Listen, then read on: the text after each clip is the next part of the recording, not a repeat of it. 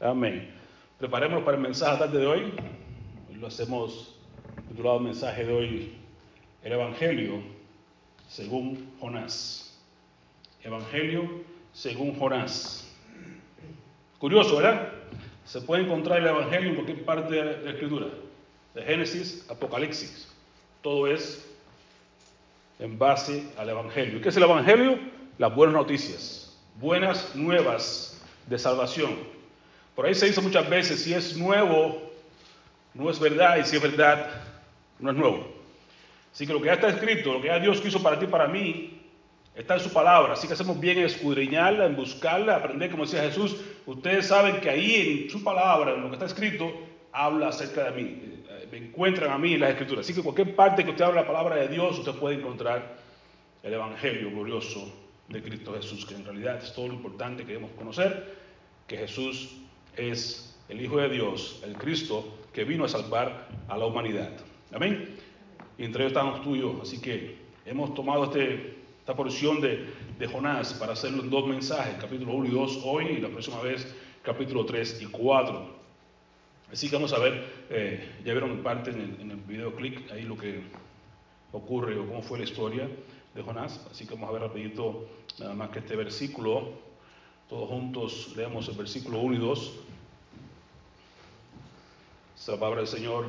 En nombre del Padre, y del Espíritu Santo. Hacemos todos juntos. A ver. Vino palabra de Jehová a Jonás, hijo de Abitail, diciendo, levántate y ve a Nínive, aquella gran ciudad, y pregona contra ella, porque ha subido su maldad delante de mí. Amén.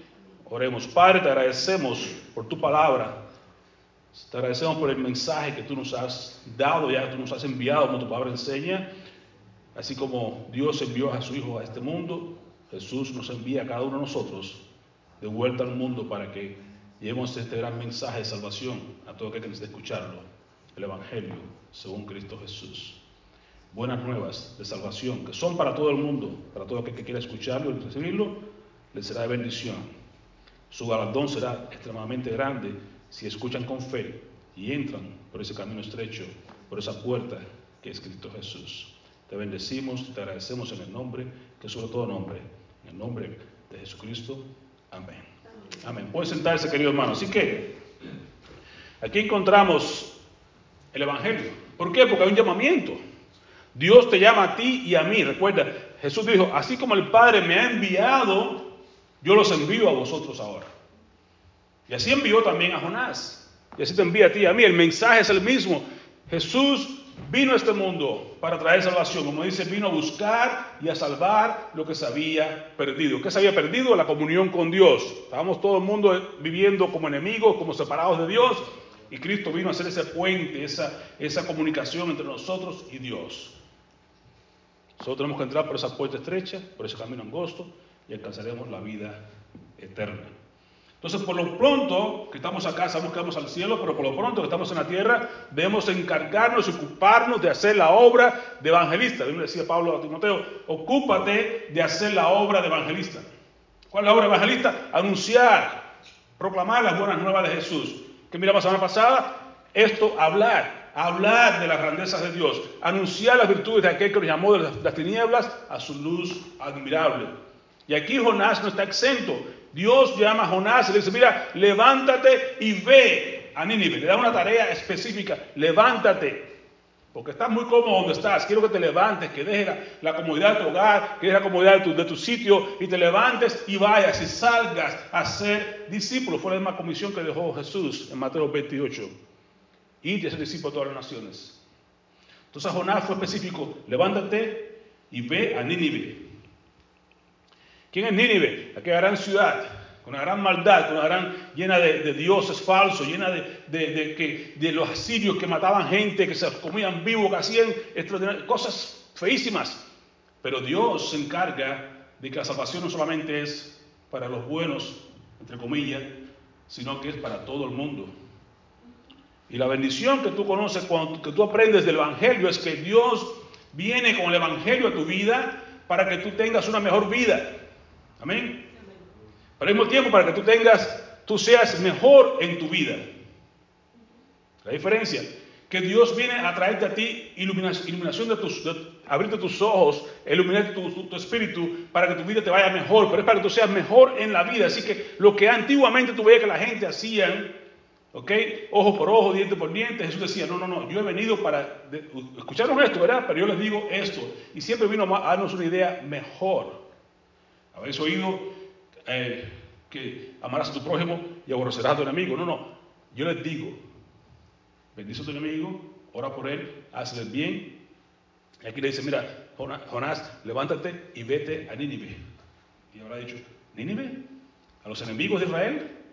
¿A los enemigos nuestros? ¿A los que matan a los profetas? ¿A la gente que... que... ¿A ellos? Sí, a ellos. Es el mensaje. El evangelio que Jesús nos da a nosotros, el mismo evangelio que le dio Dios a Jonás. Levántate y ve a quién, a tu vecino, aquel que no, que, es de otra raza, otra religión, aquel que es de otra, de otra nación, aquel, aquel que es diferente a ti, a ese, ve y háblale. Porque ha subido su maldad delante de mí. ¿Y quién no es, no puede, quién podrá pararse, decía el salmista, quién podrá pararse delante de ti sin culpas? No hay nadie, todos somos pecadores, todos tenemos flaqueza, todos tenemos dificultades. Entonces, todos necesitamos del Evangelio glorioso de Cristo Jesús. Así como la gente en Nínive, tú y yo no somos mejores que ellos. Toda la persona que nace en este mundo viene con una desviación natural hacia el pecado, hacia lo malo. Por eso que necesitamos algo que sea derecho, algo que nos lleve de vuelta al camino correcto. Y ese es el Evangelio glorioso. Habíamos escuchado la semana pasada que el Evangelio me enseñó a temer, me enseñó, la gracia de Dios la que me enseña a que renunciamos a toda a todo deseo mundano, a toda iniquidad, entonces yo puedo vivir en este mundo sobria, sabia y justamente, sobria, justa y piadosamente. Amén. Es el Evangelio. Cuando llega me cambia, me hace mejor en mi vida, me ayuda a ser diferente, me ayuda a amar a mi enemigo, me ayuda a hacer el bien, me ayuda a ir a aquellos que están, que son diferentes a mí. Por eso a nosotros nos motiva ir a las cárceles. ¿Por qué? Porque vamos allí donde la gente no puede llegar, donde no puede, la gente no tiene deseo de ir porque son marginados, porque son allí. ¿Ves? Ese, es nuestro Nínive. Levántate y ve a Nínive, allí, a las cárceles, a otros. Levántate y vete a Nínive. ¿A quién? A los hospitales. Y esos fueron dos grandes vertientes que teníamos cuando estábamos en Vega. Sábado domingo íbamos a la cárcel y domingo siempre antes de ir al, culto, que era en la tarde, como, como aquí, al hospital en la mañana orábamos por los pacientes ahí en el UNC, hospital universitario, y luego íbamos al, culto. Y así era nuestra, nuestro líder, siempre ir en base a esto. Nos motivaba mucho el hecho de que, bueno, estábamos en Vegas, una ciudad igual, llena de, tanta perversidad, Las Vegas. Por tanto, ese era nuestro líder. Allí estábamos haciendo la obra. Y aquí no se queda, no se queda atrás. Aquí también hay presos, aquí también hay personas en los hospitales, aquí también hay personas que necesitan de Cristo.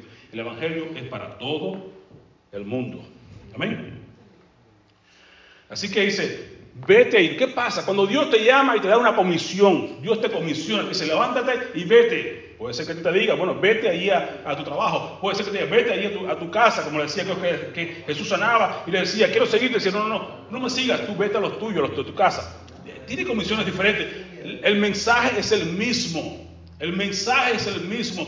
Ve y lleva el mensaje, las buenas nuevas de salvación. El lugar puede variar. Vete a tu casa, vete a tu trabajo, vete a, los tuyos que están, hablar por teléfono, que están eh, allá en tu, país. Puede variar el sitio, pero que sí no puede variar es el mensaje. Los tiempos cambian, todo pero el mensaje no ha cambiado jamás. Dios es el mismo, no cambia, dice, no va a cambiar ni una jota ni una tilde, nada va a cambiar hasta que venga Jesús por su pueblo. Así que mantengámonos firmes y fieles al mensaje de salvación.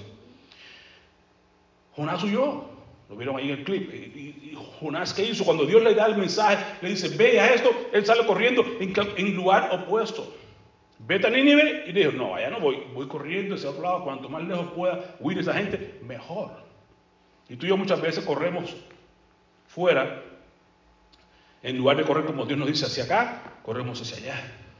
Nos damos cuenta de que cuando no vamos camino como con Dios, cuando tú vas con Dios, todo va todo funciona correctamente, todo fluye como debe ir. Cuando tú corres en sentido contrario a Dios, te vas a dar cuenta que es totalmente diferente. Jonás se levantó, sí. Jonás, levántate y ve. Jonás dice, sí, voy a levantar, pero voy, pero no para allá, me voy para acá. Cumplió la mitad de la, de la orden. La orden fue, levántate y ve a Nínive. Y cuando tú no eres capaz de, llevar la obra completa, a, la, comisión completa, es una desobediencia. Él se levantó.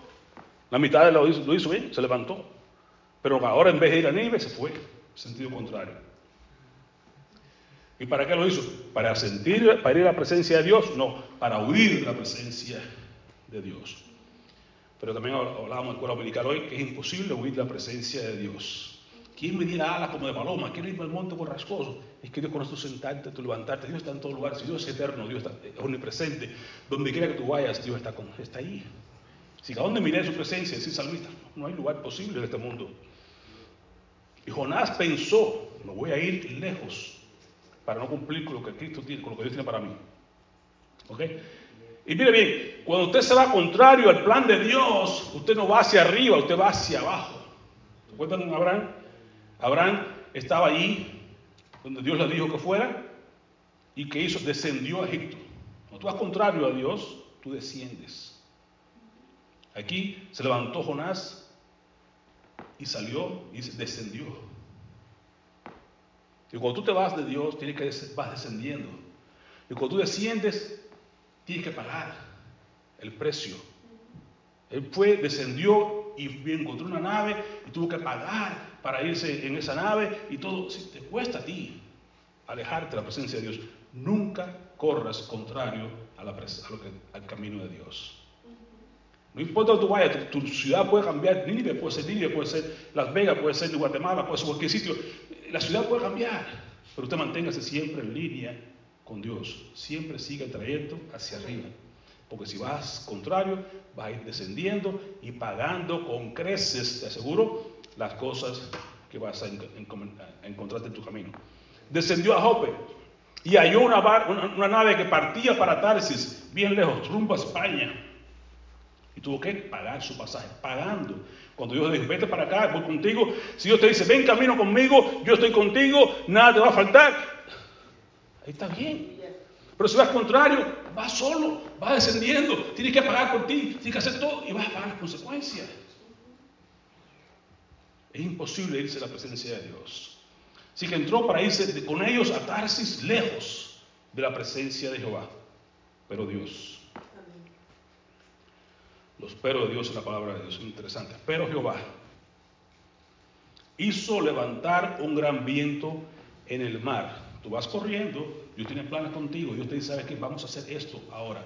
Pero tú vas corriendo contrario y Dios tiene un plan contigo. No te preocupes que Dios va a hacer algo para que tú vengas, vuelvas en sí.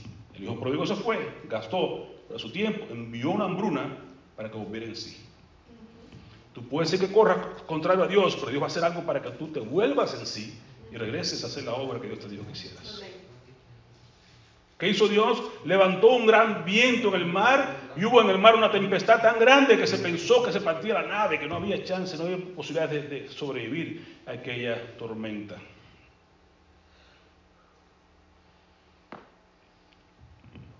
Lo bueno es que Jonás sabía su identidad. Problema de Jonás estaba que no, amaba a sus enemigos. ¿Por qué se iba Jonás contrario? Porque no, esa gente no.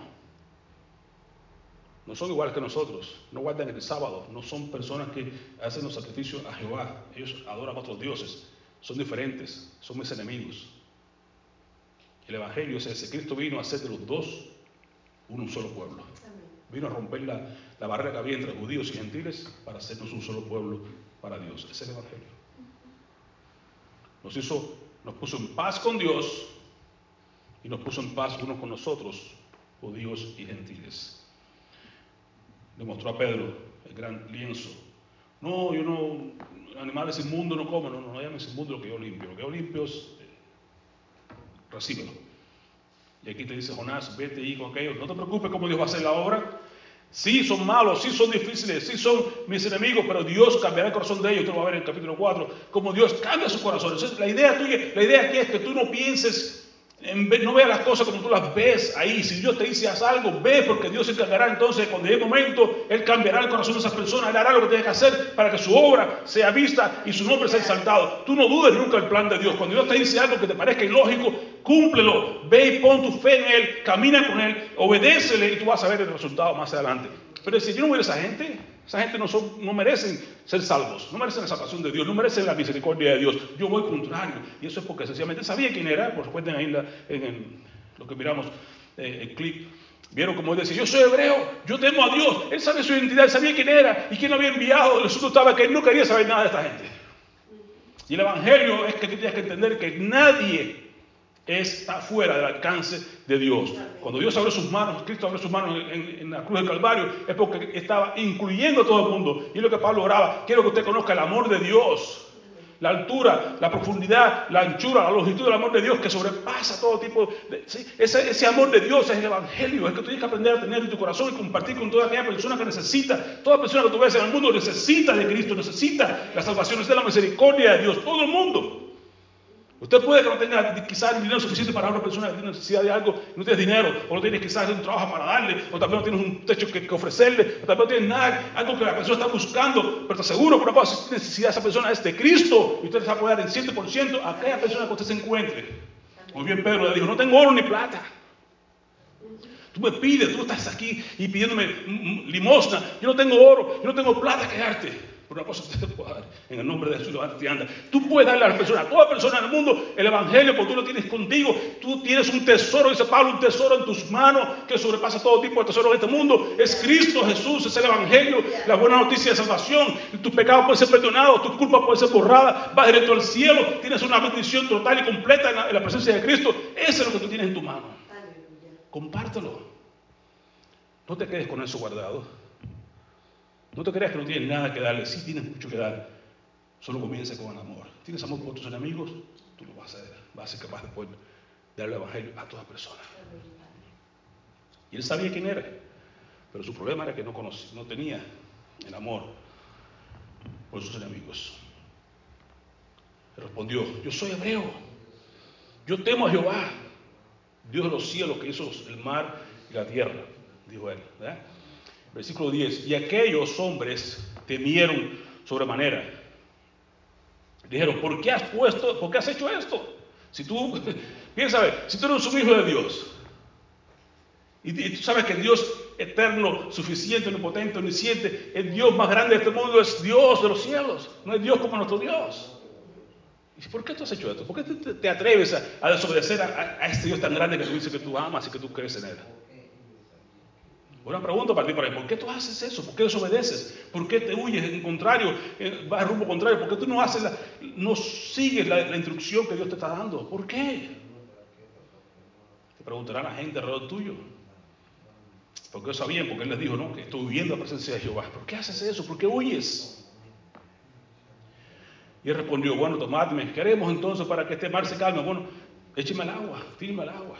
Tomadme y echadme al mar y el mar se os aquietará. ¿Por qué? Porque yo sé que por mi causa, reconocía que estaba huyendo de Jehová. reconocía que por su causa, y tenga esto por seguro, hermano, usted huye de la presencia de Jehová, está listo para su tormenta. Está listo para su tormenta porque Dios te va a enviar tormenta en tu camino, seguro. Vas a descender, vas a pagar el precio, vas a tener que enfrentarte a muchas tormentas en tu vida por estar huyendo de la presencia de Jehová. Garantizado. Solo si la misericordia de Dios te alcanza, podrás retornar de vuelta al camino. No siempre vas a poder retornar. Todo depende de que tú quieras volverte a Dios. Dice, tomadme ahora, echadme al mar y se aquietará al mar.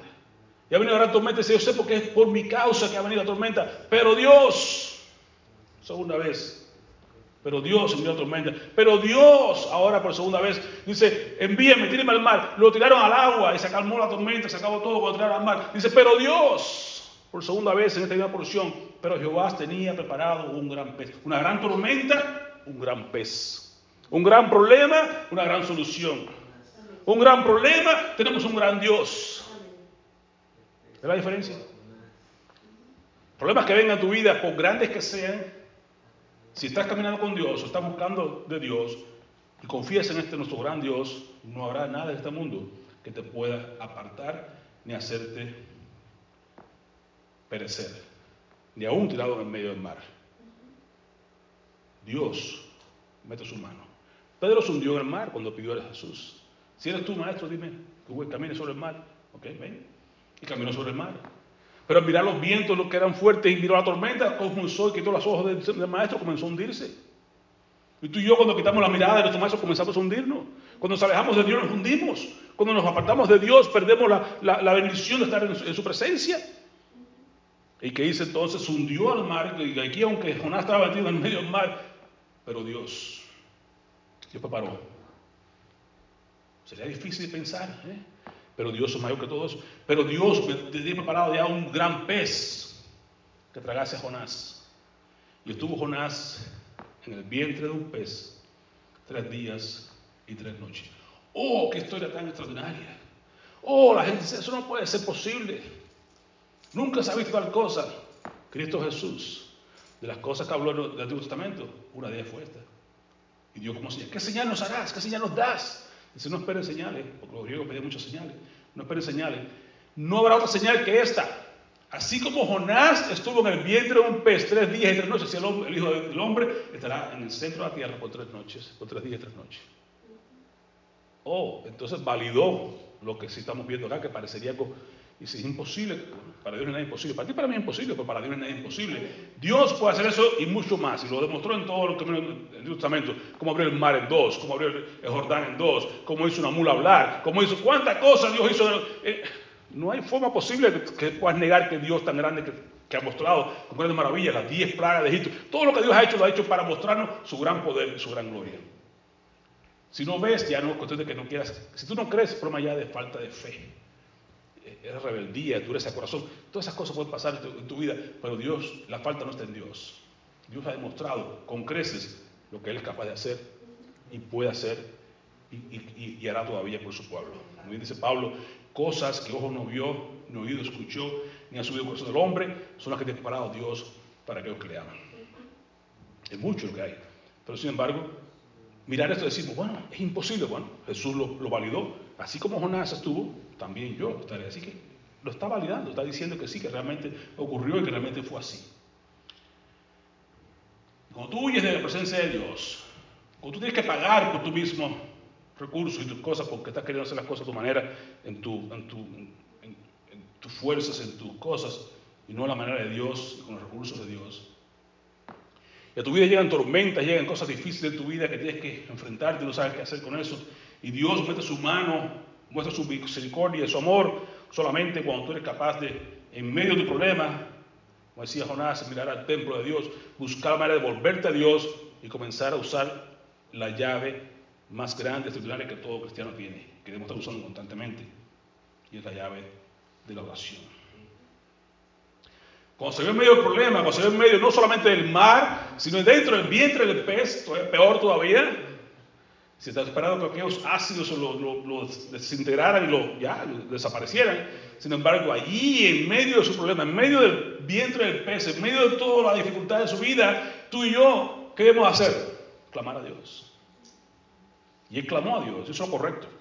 Ahí comenzó a dar un poquito de sentido, ya no huyendo, ya no bajando, ya no pagando, ya no. No, no. Comenzó a tener un poquito más de sentido. ¿Qué hizo ahora? Lo que todo creyente debe constantemente saber hacer en medio de los problemas y aún cuando los problemas no han llegado tampoco, en todo tiempo. Por eso Pablo dice orar sin cesar, en todo tiempo. Usar la llave poderosa. Y ahí entramos en el capítulo 2 de Jonás. Amén. Jonás 2, 1 Entonces oró Jonás. ¿De dónde oró Jonás? Oró desde el vientre del pez. Quiere decir que Dios escucha tu oración, hermano, en cualquier lugar que tú levantes un clamor a Dios. Nuestro Dios, como dice sus oídos, están listos para recibir el clamor de los justos, de aquellos que temen a Dios, de aquellos que, claman a Dios, Él está escuchando. Donde quiera que estés, hermano. Hemos escuchado tantos testimonios de tantas personas, porque circunstancias, situaciones que han estado, y, Dios responde. Sin lugar a dudas, Dios escucha y responde. Responde más allá de lo que pedimos o entendemos según el poder que actúa en nosotros. Y esto es un buen, interesante lugar donde estaba, de donde se ora, ¿no? De donde oró Jonás. Eh, Jonás oró desde el vientre del pez. Pero oró y oró a la persona correcta. Oró a Jehová. Oró a su Dios. Y de lo siguiente, clamé mi angustia a Jehová y él me oyó. Desde el seno del Señor clamé y mi voz oíste. Si ¿Qué tan bajo tú puedes caer? ¿Qué tan bajo tú puedes ir en tu vida que Dios no escuche la oración de sus hijos cuando tienen, cuando claman a Él? Del fondo del pozo, dice David, del fondo del pozo cenagoso, allá en el cielo, en el fango, allá me escuchaste sobre, mi pie sobre roca, viste un cántico nuevo, alabanza a otros. ¿Cómo, el salmista nos hablaba de sus condiciones tan difíciles? Y esto es una vida real, hablando ya en lo, personal acá de Jonás, que como él estaba ya en el medio del mar, clamó, no solamente en el mar, sino ya dentro del, vientre del pez, clamó a Dios y aún ahí Dios también le escuchó. ¿Habrá algo fuera del alcance del oído de Dios? Nada. Amén. Usted no tema orar. En todo tiempo oremos porque en todo tiempo el Señor escucha. En cualquier lugar que tú estés, clama a Él y te responderá, dice, dice Jeremías. Dice el versículo 4, y yo dije, echado soy de delante de tus ojos, reconoció su pecado, ¿ve? comenzó con, la, con arrepentimiento, comenzó a confesar su pecado, clamé, ¿qué clamó? He, hecho lo malo delante de tus ojos, me he huido, me, he corrido contrario a tu plan y comenzó entonces a, confesar, comenzó entonces a arrepentirse, comenzó entonces a entrar en, en línea con Dios. Dice, echado soy de delante de tus ojos.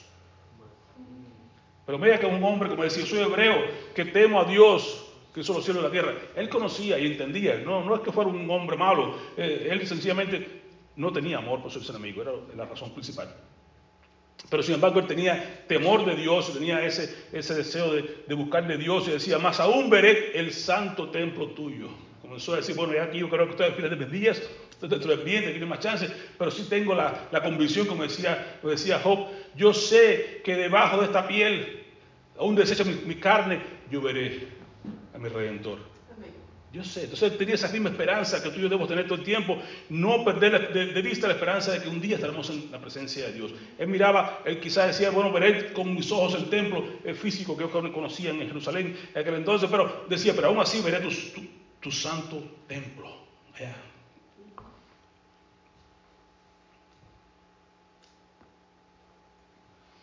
Así que nos recuerda aquí el versículo 7, cuando tú te, sientas con el agua al cuello, hermano, ora. Pero Jonás no estaba para agua al cuello. El agua lo había sobrepasado. Y estaba dentro de un pez dentro del agua. Sí, está bien, bien difícil la situación de, Jonás. La tuya seguramente no es tan difícil como la de Jonás. ¿Estás seguro que no? Hermano, que tú no sabes lo que estoy pasando. Tú no sabes las dificultades que tengo con mi familia a la distancia. Tú no sabes lo que... Hermano, cualquiera que sea tu situación, te aseguro que no es tan profunda como la de Jonás.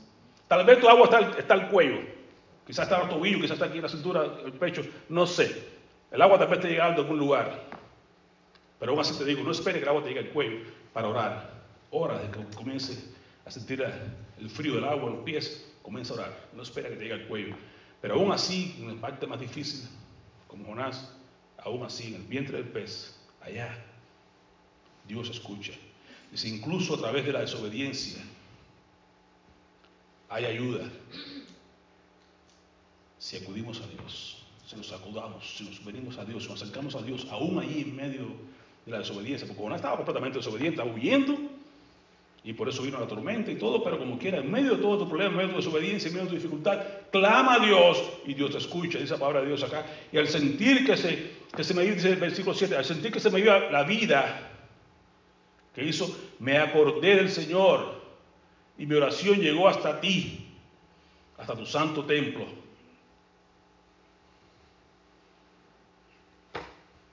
Sigue diciendo Jonás en su oración. Los que siguen a ídolos vanos abandonan el amor de Dios. Así que sigamos a Dios y no los ídolos, porque los ídolos no nos van a llevar en un sitio adecuado. Eso van a hacer que apostatemos, van a hacer que nos enfriemos, van a hacer que nos apartemos del amor de Dios.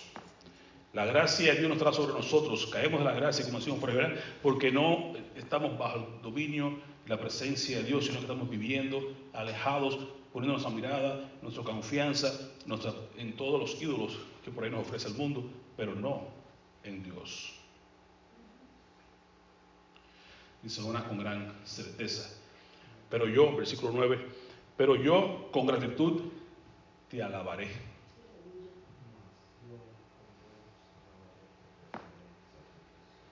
Y te ofreceré sacrificios. Y ahora estamos, ahora estamos hablando. ¿Sabes qué, Señor? Yo cumpliré la promesa que te hice, porque sé que la salvación viene del Señor. Después de la confesión, él viene y se vuelve a Dios. ¿Y sabes qué, Señor? Yo quiero cumplir la, la promesa. Quiero cumplir con lo que tú me dijiste. Quiero llevar ese evangelio glorioso aún a aquellas personas que no son de mi agrado, aquellas personas que aún así no quisieran, pero en tu nombre yo voy a hacerlo.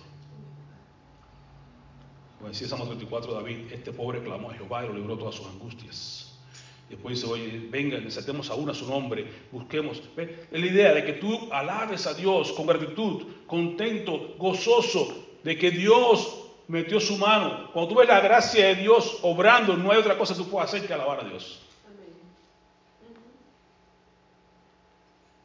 Y Dios se glorifica cuando tú eres capaz de confesar tu pecado, de arrepentirte, de volverte a Dios, entonces Dios hace la obra. ¿Cuándo fue que vino la restauración de, Job? Cuando él oró por sus amigos. Sus amigos llegaron, estuvieron con él, dieron consejos, vinieron con Dios toda la cuestión. Pero no hubo restauración hasta que le dijo, mira, mi siervo Job orará por ustedes. Cuando Job oró por ellos, entonces vino la restauración. Vino entonces la bendición de Job. Cuando Jonás oró, vino la bendición. Cuando tú y yo oramos, hay bendición. Dios responde siempre. Pero tenemos que estar en conexión con Dios y caminando en sentido con Dios, no contrario. Así que entonces, cuando esto ocurrió, ¿qué pasó en el versículo 10? Dice, entonces el Señor le ordenó al pez que vomitara a Jonás en tierra firme. Lo sacó del vientre del pez, del fondo del mar, y lo puso en tierra firme. ¿Qué dice David? Del pozo cenagoso me sacaste, de piezo de roca, y entonces ahora anunciaré tu palabra a todo el mundo. Tu función es la mía. Dios nos ha enviado con gran mensaje de salvación, las buenas nuevas de salvación que son para todo el mundo, que ha nacido en la ciudad de David un Salvador que es Cristo el Señor, que vino a buscar y salvar lo que se había perdido. Tú lo tienes, compártelo. Dios te ha llamado a ti y a mí a que vayamos, ponga la línea en blanco, Nínive, tu vecindario, tu, tu, tu familia, tu trabajo. Dios te envía, levántate y ve y cumple con lo que Dios está diciendo. No huyas a Egipto, no corras hacia abajo, no pagues el precio, porque de todas maneras, si el plan de Dios es que tú hagas eso, Dios enviará la tormenta, enviará lo que tenga que hacer, pero Dios te va a traer de vuelta a hacer la obra que Él te puso a hacer, o te ha enviado o te ha llamado a hacer. Amén. Como Jonás, aunque estemos en condiciones difíciles, hermano, es tiempo de volvernos a Él, clamar a Dios, ponernos a cuentas con Dios y dejar que Dios haga la obra. En su misericordia, en su gran amor, Él meterá su mano, Él enviará el pez que hay que enviar, Él hará lo que haya que hacer, pero Dios te pondrá una vez más sobre tierra firme para que vayas ahora y anuncies el Evangelio glorioso a donde Él te envíe. Amén. Oremos. Padre, le agradecemos por tu palabra. Te rogamos, Padre Santo, que tengamos siempre presente esta gran bendición que tú nos has regalado, el Evangelio glorioso de Cristo Jesús que miremos alrededor nuestro, toda persona que está sin Cristo, podemos estar listos para presentar tu plan de salvación a toda persona que necesita escuchar de ti, Señor. El tiempo es corto ya, la maldad no ha subido totalmente hasta el cielo, de tal manera que tú vengas ya, luego, luego, pasamos cada día, es más corto el tiempo que queda por tu segunda venida, Señor. Así que estamos tiempo y paciencia mostrando tu paciencia para que nadie se pierda, sino que todos procedamos arrepentimiento. Pero si no nos levantamos y vamos, pocos van a poder escuchar. Cuando el tiempo llegue que cierren las puertas, muchos se van a perder por no haber escuchado del Evangelio. Porque ¿cómo creerán si no hubiera quienes hablase. Y tú nos has llamado a cada uno de nosotros, nos has, nos has encomendado ese gran privilegio del Evangelio de ir y compartir las buenas nuevas con toda persona que, quiera, que quiera escuchar y quiera poner por obra lo que tú nos envías. Usa tu pueblo, usa tu iglesia en cualquier parte que nos encontremos, Señor, donde tú nos dispersas durante la semana, que seamos todas esas antorchas, esos embajadores tuyos, que vayamos llevando tu mensaje de salvación a toda persona que necesita escucharte. Daros de nuevo, llénanos con Santo Espíritu y ayúdanos a hacer la obra de evangelista que tú nos has puesto a cada uno de nosotros hasta que tú llegues, que estemos ocupados en tu asunto. En el nombre de Jesús. Amén. Amén. Dios les bendiga. Vamos a, a pasar a ministrar la Santa Cena, a pedir a nuestro hermano Félix y nuestro hermano Samuel.